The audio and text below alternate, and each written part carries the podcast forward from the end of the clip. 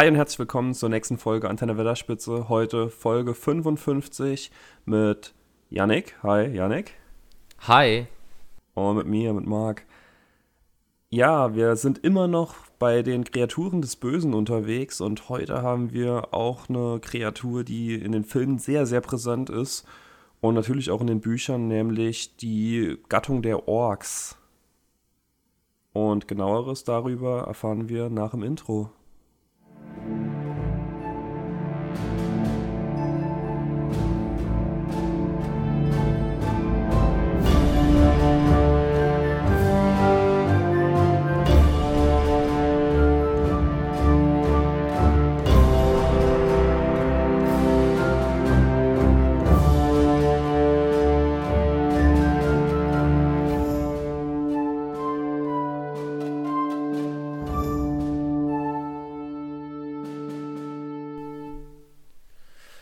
Ja, nach dem Intro geht's ähm, wie immer los. Und wie schon Marc angeteasert hat, haben wir heute nochmal die Orks für euch. Wir wollen uns ja so ein bisschen um die, sage ich mal, böseren Kreaturen in Mittelerde kümmern. Und mit wem sollten wir da anfangen, wenn nicht dann bei den Orks, wenn es um die Niederen geht. Wir hatten ja jetzt schon die Nazgul, die sind ja dem Ganzen aber nochmal ein bisschen höher gestellt, würde ich mal so behaupten. Also, wie fangen wir denn bei den Orks best, am besten mal an? Am besten erstmal grundlegend, was ein Ork ist. Genau. Ich werde jetzt erstmal angefangen mit, äh, wo die Orks eigentlich herkommen, aber da stellt sich ein kleines Problem heraus. Denn da gibt es einige Ungereimtheiten, beziehungsweise mehrere Theorien, auf die ich gleich noch zu sprechen komme. Ähm, Gehe aber jetzt erstmal vermutlich auf, auf das, was ich für am plausibelsten halte, ein. Und das wäre die Variante, in denen die Orks ihren Ursprung in den Kerkern Melkors in Utumno gefunden haben und dort aus missgestalteten Elben, also Avari-Elben, eben jene die, die, die Elbengattung, die ähm, nicht gen Westen zu den zwei Bäumen gezogen ist, sondern in Mittelerde geblieben ist, weil sie es dort einfach schön fanden. Aus denen haben sich ja dann auch später die, äh, die Noldor und andere Elbenvölker noch rausentwickelt. Aber eben auch vermutlich ein paar Orks. Ja, Orks. Die Orks stellen ja neben den Trollen und äh, bösen Menschen, also es gibt ja immer ein paar Menschen, die tatsächlich sehr Böses im Sinn haben, immer den Hauptteil der Diener des Bösen da. Also sie, sie dienen, sind grundsätzlich, glaube ich, dem Bösen nicht abgeneigt, obwohl sie von Grund auf, glaube ich, nicht böse sein sollten oder sind. Sie sind zwar schon, haben schon ein sehr wildes Wesen an sich, aber ich glaube, unter anderen Umständen hätten die Orks auch ein ganz eigenständiges Volk werden können ja, wie ich schon gesagt habe, in der altvorderen Zeit dienten sie Melkor und nach dem Untergang Belerians flohen sie dann so ein bisschen in die Wildnis. Da gab es ja dann auch so, ein, äh, so eine kleine Übergangsphase, in der mal nichts Böses passiert ist. Da haben sie sich dann einfach irgendwo in der Wildnis niedergelassen und so ihre kleinen eigenen Stämme gebildet. Ähm, unter anderem haben sie auch alte Zwergenstädte annektiert. Ihr Hauptbereich, sage ich mal so, war immer rund um das Nebelgebirge oder in Mordor, nachdem Sauron dann zurückgekehrt war und dort alle Orks nochmal versammelt hatte für seine dunklen Zwecke. Und es gibt auch, also es haben sich dann noch verschiedene Untergattungen gebildet, davon wird euch Mark aber später noch ein bisschen was erzählen. Ich bleibe jetzt erstmal bei den Orks rund ums Nebelgebirge, weil, wie ich schon eben gesagt habe, die Orks, die haben schon so ein bisschen ihre eigene Kultur entwickelt. Und ich finde, das sieht man auch daran, dass sie sich mehrere Städte annektieren und phasenweise, gut abgesehen von kleinen Raubzügen und ein paar Plünderungen in Nachbarorte und Städte, doch schon für sich so ein kleines friedliches Leben dort führen. Gut, hier und da ist man dann doch mal noch mal in Krieg verwickelt und versucht irgendein anderes Volk auszurotten, aber da kann man ja auch mal drüber hinwegsehen, oder Marc? Ja, finde ich auch. Ich würde das auch gerade eigentlich ganz gern vorwegnehmen, weil du es gerade schon angekündigt hast, weil heute habe ich da gar nicht so viel zu sagen zu den Ork-Unterarten. Die sind auch, im großen Teil bleibt es eben ein Ork, aber die haben so ihre verschiedenen Macken und Eigenschaften so ein bisschen. Aber genau wie bei den Nazguls, da haben wir ja auch erst die Nazguls im Allgemeinen und dann so zwei Bekannte gemacht. So werden wir es hier auch machen. Wir werden jetzt erstmal die Orks heute komplett als die, die große Gemeinschaft der Orks, also Gemeinschaft in Anführungszeichen natürlich, und die einzelnen Unterarten der Orks, die kommen dann in der nächsten Folge groß auf jede eingegangen, weil wenn wir das jetzt hier kurz abhaken würden, das würde einfach der ganzen Sache nicht gerecht werden. Ja, auf jeden Fall. Ist auch einfach zu viel und zu umfänglich. Dafür haben die Orks in Mittelerde viel zu viel angestellt. Also, wenn wir jetzt mal so ein bisschen zurückschauen, was wir jetzt schon an Folgen so ra rausgebracht haben, und ich würde ja mal sagen, in fast jeder Folge ist auch irgendwie ein Ork involviert gewesen. Kann man hm. fast, kann man fast so sagen. Jeder zweiten vielleicht. Also sie sind zumindest immer mit Bestandteil, wenn irgendwas Böses passiert. Die schweben immer so ein bisschen im Hinterkopf auf jeden Fall. Die sind immer präsent. Es ist aber auch einfach eine schöne Gattung, weil ich meine, die Orks, man kennt sie nicht nur aus Tolkiens äh, Werken, sondern wenn man mal so in die Fantasy-Literatur überall reinschaut, da gibt es ja auch, glaube ich, von Michael Peinkofer ist was, glaube ich, der hat ja ganze Ork-Bände rausgebracht, da habe ich auch, glaube ich, zwei Stück mal von gelesen. Da ging es um zwei Orks, die auf eine eigene Reise gehen und irgendwie, sie haben, glaube ich, ihren Bruder gesucht. Ähm, der wurde irgendwie bei einem Überfall verwundet und dann verschleppt. Äh, und den haben sie dann, glaube ich, gesucht. Und das ist eigentlich auch was richtig Schönes. So eine, so eine eigene Gattung, die übergreifend überall nochmal auftaucht. Mal hier, mal da ein bisschen böser als sonst, aber mal schauen, wie es wird. Gut, das gilt natürlich auch für die Elben. Ähm, Gibt es, glaube ich, Bände von ähm, Becker. Ich habe den Vornamen vergessen, aber ich glaube, Becker hieß der Mann. Der hat drei Elben-Bände äh, rausgebracht und die sind auch sehr lesenswert. Die habe ich, hab ich alle drei gelesen. Da sind dann immer die Menschen so ein bisschen die Bösen. Äh, und noch schlimmere Kreaturen, die jetzt aber auch keine Orks sind, sondern irgendwie so, so ganz andere Dinger. Sind auch sehr lesenswert. Also die Ork-Reihe und die Elben-Reihe, einfach mal, ich glaube, eine simple Google-Recherche wird euch da schon zum Erfolg führen, ist auch sehr lesenswert, abgesehen hier von unserem Herr der Ringe-Kosmos. Werde ich auch mal reinschauen. Habe ich auch noch nicht gelesen. Ähm, jetzt bin ich ein bisschen abgedriftet von den Orks. Entschuldigung. Also, nee, kein Problem. Ich glaube, ich war es auch, die, in dem Fall war ich es gar nicht, glaube Aber egal. Ja, das stimmt. Aber sehr freundlich, dass du dich trotzdem entschuldigst und mich so ein bisschen verwirrst. Haha. ha. Schuft. Das perfekte Verbrechen. Auf jeden Fall.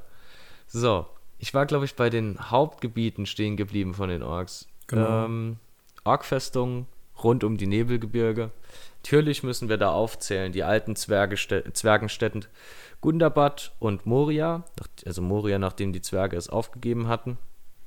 Aber vor allem auch Gundabad und ein bisschen unbekannter vermutlich das Orktor und Gramberg. Beim Orktor waren sie nicht sonderlich kreativ. Bei den anderen Zwergen, äh, haben sie, glaube ich, einfach die Namen von den Zwergen übernommen. Ähm, ja, der Gundabadberg, der ist, glaube ich, aber auch schon so ein, sage ich mal, so eine Mittelerde-Laien auch ein Begriff. Da weiß man, da wohnen die Orks, da haben sie die so quasi ihren großen Hauptsitz in, in den Neb im Nebelgebirge. Das ist, glaube ich, auch ziemlich weit oben am nördlichen Ausläufer. Da ziehen die sich so ein bisschen zurück und da treiben die dann ihr Unwesen.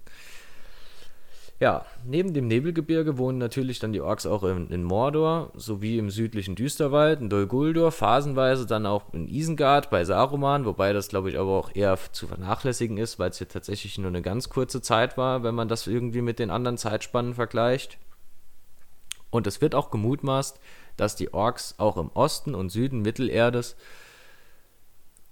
sage ich mal, vielleicht einzelne Dörfer hatten, also es gab sie schon, aber sie waren sehr, sehr selten. Also sie waren schon sehr geballt im, im südlichen Düsterwald, Mordor und vor allem im und um das Nebelgebirge. Ja, im Ringkrieg, sowie in allen anderen Kriegen, wie ich es auch schon eben gesagt habe, die Orks bilden immer die Hauptgrundlage der bösen Armeen. Und so haben sie auch im Ringkrieg gegen die freien Völker gekämpft und es wird so ein bisschen vermutmaßt, so geht's, also ich erzähle jetzt, wie es mit den Ork dann, Orks dann vermeintlich zum Ende geht, dass sie nach der Vernichtung Saurons äh, in eine Art Anomie verfallen sind. Ich habe jetzt eben tatsächlich auch nochmal nachschlagen müssen, was Anomie im Genauen bedeutet. Und eine Anomie ist ein Zustand mangelhafter geistlicher Integration innerhalb eines sozialen Gebildes, der besonders durch Normabweichung und Nichtbeachtung bisher gültiger Verhaltensweisen gekennzeichnet ist. Das passt bei den Orks zwar schon gut ins Bilde, also wenn Melkor tot ist und wenn Sauron tot ist, welchen bösen Herrscher sollen sie dann folgen? Was ich, also ich finde aber, was da nicht ins Bild passt, in den tausenden Jahren dazwischen, es gibt ja immer mal wieder Phasen, wo das Böse quasi nicht existent oder mal besiegt ist, und da errichten die sich eigene Städte in den Nebelgebirgen, also erobern, erobern alte Zwergenstädte und hausen dann dort und bilden quasi eine richtige Volksgrundlage mit sozialen Strukturen und so weiter. Und dann ist Sauron tot und dann sterben sie einfach aus. Wie als würde ihnen der Sinn des Lebens fehlen oder so. Aber ich weiß nicht. Ich finde die Orks, die hätten da, die hätten da schon, schon noch weiter bestehen können. Ja, ich finde es auch sehr fragwürdig an dieser Stelle.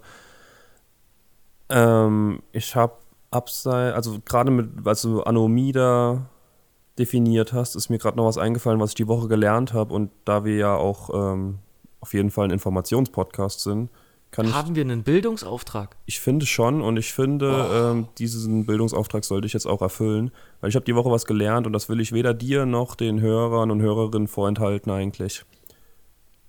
Da ja, soll auf ich. Auf keinen Fall. Ja, auf jeden Fall. Es ist äh, nämlich das Wort Misere. Was für eine Misere, man kennt's, ne? Das sagt man öfters.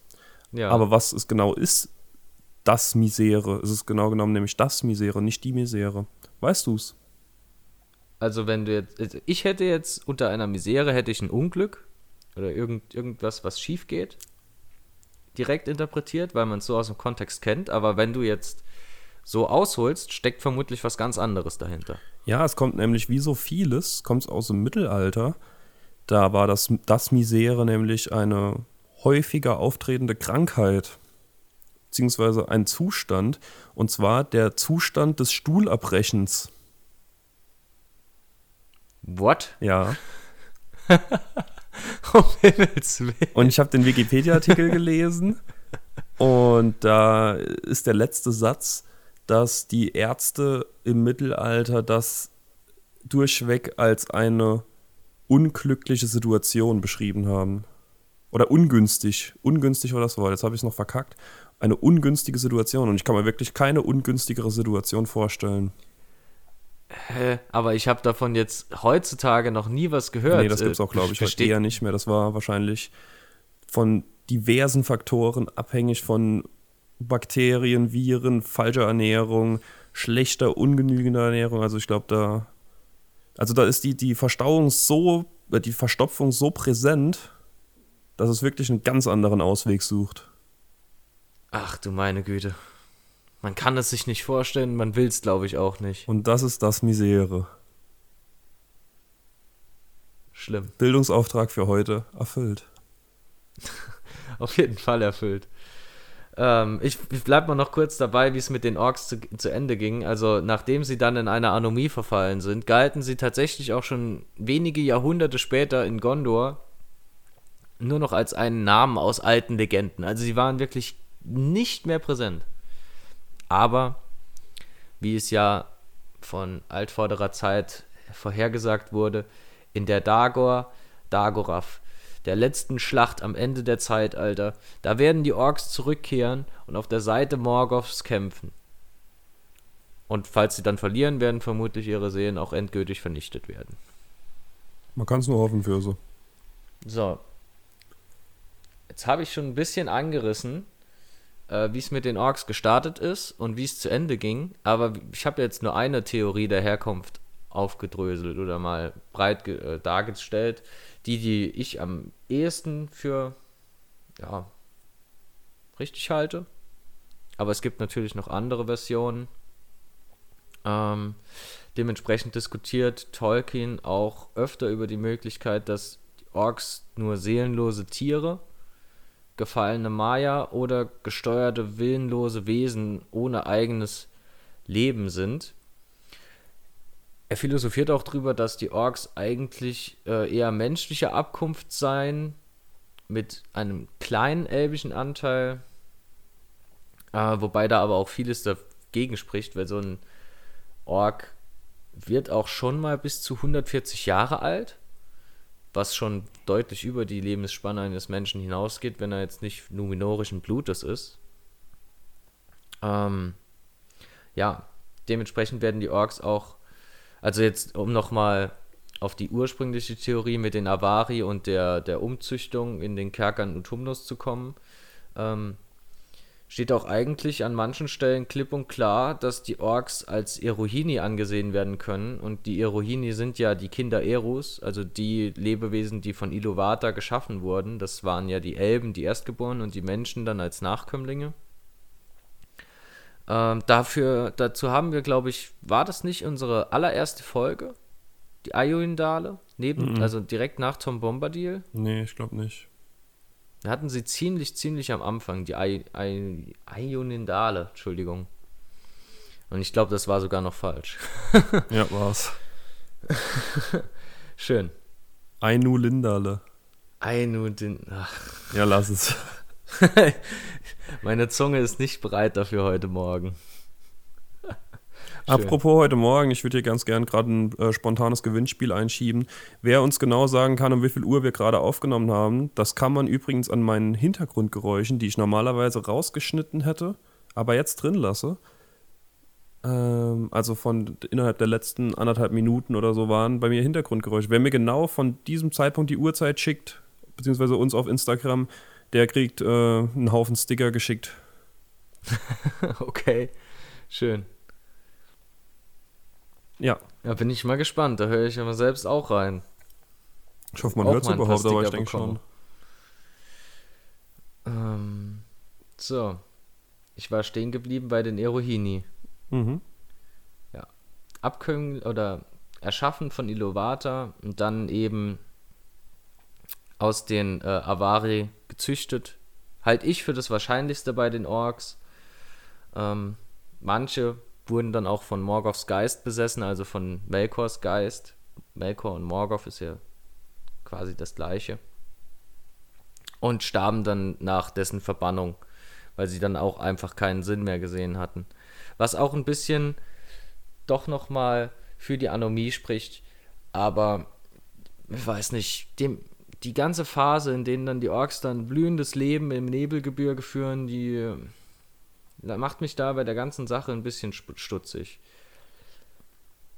Ja, wie Denn gesagt, Tolkien sagt auch. auch, denn Tolkien sagt auch, dass die Orks nicht von Natur aus bö böse sind, sondern einfach nur durch die durch ihre Taten und in ihren eingepflanzten Hass als nicht erlösbar böse gelten. Das ist, das ist eigentlich das Allertraurigste an den Orks. Das wäre ein wunderschönes Volk geworden. Wenn es nicht auch schon so schlimm gezüchtet worden wäre. Leider ist es nicht so weit gekommen. Ja. So, Marc. Was Ja. gibt's sonst noch über die Orks zu berichten? Du hast jetzt sehr grob so die Geschichte und alles gesagt, aber ich gehe jetzt mal noch so ein bisschen genauer, detaillierter ein, wie die Orks überhaupt aussehen, weil das ist auch wichtig. Also klar, wir kennen sie alle aus den Filmen, da sind sie auch sehr präsent in allen drei Teilen. Und sie sind sehr hässlich anzuschauende Kreaturen. Das kann man, denke ich, schon so sagen. Und nur noch die Silhouette erinnert so ein bisschen an einen Mensch oder einen Elb, außer eben bei den Urukai. Die sind noch ein bisschen menschenähnlicher, würde ich sagen. Aber so einen gewöhnlichen 0815-Org, den, den kann man nicht mehr wirklich annähernd als einen Mensch erkennen, es sei denn, er ist wirklich sehr weit weg und es ist sehr dunkel. Und sie haben auch so einen gebeugten und krummbeinigen Gang und es ist von vorne bis hinten eben entstellt. Also sowohl der Körper ist mittlerweile entstellt durch diese Verzüchtung, die Gesichter sind äh, komplett entstellt mit Fangzähnen, sie haben ein sehr schütteres Haar, also das, das Haar ist so ein bisschen wie bei Gollum auch, der hat ja auch so nur noch so ein paar Flusen auf dem Kopf. So lange, eklige, na, schütteres Haar eben. Die Augen sind grün, gelb oder rot leuchtend, also da erinnert auch nichts mehr an eine normale Augenfarbe, außer vielleicht das Grün, aber das ist auch so ein anderes ekliges Grün. Und sie haben sehr ledrige, dunkle, ins Grau gehende Haut. Also, ja, da ist wirklich nichts mehr vom, vom Grundkonstrukt da, außer eben wirklich das grundlegende Skelett, würde ich jetzt fast sagen, und die, die Anatomie so ein bisschen noch. Ja, wobei das, selbst das auch ein bisschen, äh, also schon stärkere Abwandlungen findet, wenn ich da mal an die, die Kampforks aus Mordor denke, wie die da manchmal beschrieben ja, werden. Ja, das stimmt. Ja, also das ist wirklich nur noch so, dass die Basics von den Basics sind noch da. Also ich glaube, diese, die, die, diese richtigen Kampforks aus Mordor, die sind sehr breitschultrig, also haben einen richtig starken Rumpf oben. Aber sehr obeinige Beine, schon fast nur, also eher gebogen, dass die, glaube ich, schneller rennen können oder so. Ähm, und haben Arme bis zum Boden. Also die, die haben extrem lange Arme. Ja, ich glaube, da greifen wir jetzt schon zu weit weg auf nächste Folge. Also da, da kommen wir auf jeden Fall nochmal drauf zurück. Auch im genaueren noch, noch detaillierter. Die Kleidung, die besteht meistens aus Lumpen oder einfach abgezogenen Tierhäuten. Also das kann man auch nicht wirklich Leder nennen. Also da wird nicht viel dran gemacht. Das wird einfach drüber geworfen. Noch mit, mit Borsten und allem. Und was man eigentlich auch schon fast als Kleidungsstück oder Accessoire bei den Orks nennen kann, ist Dreck. Also diesen voller Dreck auch einfach. Im Gefecht tragen sie Waffen aus schwarzem Stahl. Sorry, was? Meinst, meinst du? du, so ein Ork suhlt sich auch manchmal? Kann ich glaub schon, dass der Spaß dran hat. Wobei, wenn ich ja, mir so vorstelle, wenn man so nicht auf seine Kleidung achten muss oder so, das ist bestimmt auch wirklich cool. Sich einfach mal so ja, Schlamm zu Kann suchen. schon sein. Kann schon sein. Wenn es die Kultur so hergibt, ist doch vielleicht gar nicht so verkehrt für die Haut. Nee, bestimmt nicht. Wenn ich mir vorstelle, dass so welche sich mit Vulkanerde äh, im ganzen Körper einreiben, das ist bestimmt. Das hilft bestimmt. Ja. Ja, im Gefecht, da tragen die Orks Waffen aus schwarzem Stahl, sind meistens sind's so Dolche, Krummsäbel, Speere oder Picken oder halt ein normaler Bogen und ein Schild. Also entweder oder. Und die Rüstungen, die sind auch eher grob gemacht. Also sie sind zwar handwerklich ziemlich begabt, allerdings machen sie das nicht bei den Rüstungen, wie man sieht. Das sind so sehr plumpe und sehr schwere Rüstungen. Also da wird nicht filigran gearbeitet, auch wenn sie es eventuell könnten, wenn sie Bock drauf hätten. Kommen wir auch mal so zu den, ja? Aber Marc, da bin ich doch jetzt schon mal ein bisschen neugierig geworden. Inwiefern sind Orks handwerklich begabt? Ja, das kommt jetzt. Wir gehen jetzt so ein bisschen auf die Kultureigenschaften ein. Also die Orks, die sind handwerklich, haben sie Talent, allerdings da sie nicht auf die Fertigung von Schmuck oder so aus sind, weil sie eben davon gar nichts halten, merkt man davon nicht wirklich was. Aber diese, diese ganzen Waffen, die Rüstungen und so, das ist alles aus Ork-Hand gemacht und sie sind auch sehr erfahrene Bergarbeiter. Also alles, was da verarbeitet wird, ist aus, ist eben von einem Ork abgehauen und gemacht. Zum Großteil zumindest. Okay. Dann die, die Gesellschaftsstruktur, die sie so haben, da hast du auch schon so ein bisschen angerissen. Also die leben innerhalb von Clans, die immer von den stärksten Familien beziehungsweise von Abkömmlingen der stärksten Ork-Familien geführt werden als Häuptlinge oder Fürsten, wo wir auch wieder bei unserem geliebten Mordors Schatten sind, weil da ist das ziemlich gut abgebildet. Also wir haben da noch nie viel Positives drüber verloren, aber dort ist das schon ganz gut gemacht mit diesen Häuptlingsstrukturen, wo dann auch der Nächste in der Reihenfolge eben aufrückt und nachkommt. Das stelle ich mir schon relativ präzise so vor. Muss Wie furchtbar. Da können wir Mordors auch direkt Schatten. mal was vorwegnehmen. Ich habe ja mal, du hast ja schon gesagt, dass du den zweiten Teil ein bisschen gespielt hast und ich habe ihn mir jetzt auch mal gekauft im Sale, nachdem ich so oft die Steam-Sale-Werbung gesagt habe, habe ich es mir jetzt gekauft. Und ja, wir werden es zusammen spielen. Du wirst mich begleiten auf dieser Reise. Ich habe schon wirklich gar keine Lust. Es ist einfach nur furchtbar. Also das Spiel an sich macht schon phasenweise Spaß, aber man muss halt dort trotzdem irgendwie alle 10 Minuten kotzen. Ja, also ich werde es spielen und Yannick wird vor allem den Fact-Checker machen und wir werden mal das auseinanderbröseln ein bisschen, wie schlimm es jetzt im Endeffekt wirklich ist und was doch vielleicht ganz cool ist. könnt ihr uns auch gern zuschauen. Wir werden das auf Twitch auf jeden Fall machen und dann mal gucken, vielleicht auf YouTube, vielleicht nicht. Mal sehen. Aber alle, die auf unserem Discord sind, wussten diese Information auch schon. Also kommt auch gerne auf unseren Discord. Wo war ich stehen geblieben? Ah, Orks vermehren sich übrigens auch wie Menschen und Elben, auch wenn die Ork-Frauen nicht so präsent sind, weder in den Büchern noch sonst irgendwo. Aber die existieren und Kinder entstehen dort genauso wie bei einem Menschen. Sie sind neben dem Handwerk auch sehr geschickt in der Medizin. Also Medizin muss man da in Anführungszeichen sagen, das hat nicht viel mit den Ärzten zu tun, die wir kennen. Also es sind sehr oft sehr schmerzhafte Praktiken, die allerdings auch sehr wirksam sind. Also okay. da muss man halt gucken, wie man das kritisiert, ob man das positiv oder negativ kritisiert. Sie, es funktioniert, was sie machen. Zu vielen ja, Teilen. Das ist, doch, das ist doch die Hauptsache. Ja, denke ich auch. Sie haben auch grundlegende Magiekenntnisse. Diese beschränken sich allerdings vor allem auf das Entzünden von Feuer. Also darüber hinaus geht eigentlich nichts. Sie können aber so ein schönes Lagerfeuer können sie Teile der Orks eventuell auch ohne einen Feuerstein anmachen. Okay, das finde ich jetzt ist doch schon sehr interessant. Ja, also da gibt es wahrscheinlich auch so Schamanen-Orks, würde ich es jetzt mal ganz vorsichtig nennen, also so welche, die eher ein bisschen bewandert sind, was eben diese Medizin- und Magiekenntnisse angeht.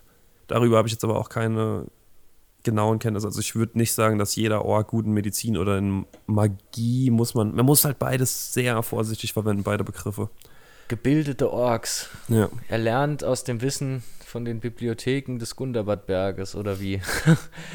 Eventuell. Wer weiß? Wer weiß? Wer weiß? Wer weiß? Da würde ich dann auch direkt vorweggreifen, wenn du gerade sagst mit Bibliotheken. Also sie haben keine einheitliche Sprache. Innerhalb der Clans wird kommuniziert eben über eine Sprache. allerdings sind diese Sprachen der verschiedenen Clans so unterschiedlich, dass die nicht miteinander kommunizieren können. Also jemand von Clan A muss nicht gezwungenermaßen sich mit Clan B auf seiner Sprache verständigen können. Da wird dann meistens auf das Westros zurückgegriffen, also die Sprache, die auch die Menschen und Elben reden. Oder die Menschen zumindest. Die Elben können es zwar, aber die reden ja normalerweise im Sindarin.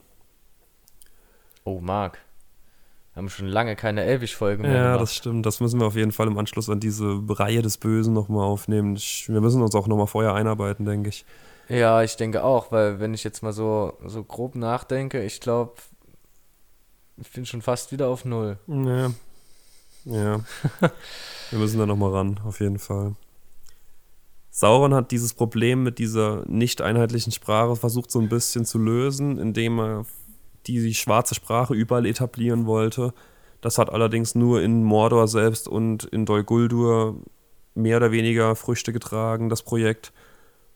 Ansonsten waren die Clans, auch vor allem im Nebelgebirge, halt bei ihren Clansprachen geblieben. Bis sie eben an Einsamkeit gestorben sind. Das war hm. auch soweit alles, was ich zur Kultur oder zu dem Aussehen der Orks noch beitragen kann. Das ist jetzt halt sehr oberflächlich gewesen, aber ich denke, wir gehen im genaueren auch noch drauf ein, wenn wir nächstes Mal die einzelnen Clans, also nicht, nicht Clans, sondern die Unterarten der Orks noch mal ein bisschen betrachten. Da hat jeder auch so ein bisschen seine Besonderheiten und da gehen wir dann noch mal ein bisschen detaillierter auf alles ein. Das war jetzt nur der grob Überblick über die Rasse der Orks. Genau. In der nächsten Folge gibt es dann nochmal ein bisschen detailliertere Informationen. Da müssen wir uns auch vermutlich alle nochmal einlesen in die ganzen spezifischen Punkte. Vielleicht schauen wir, werfen wir dann auch mal noch einen Blick auf die Zwerg, äh, die ehemaligen Zwergenstädte, mhm. die annektierten Orkstädte. Und vielleicht gibt es ja da auch noch was zu berichten. Genau. Hier und da ein kleines Scharmützel oder so. Mal schauen. Gut, dann vielen Dank fürs Zuhören heute. Bleibt gesund, bekommt keine Misere. Okay. Hoffen, also bitte keine Misere bekommen. Ja, auch sonst nichts bekommen. Bleibt einfach gesund, bleibt munter und wir hören uns beim nächsten Mal. Danke fürs Zuhören. Ciao. Ciao, ciao.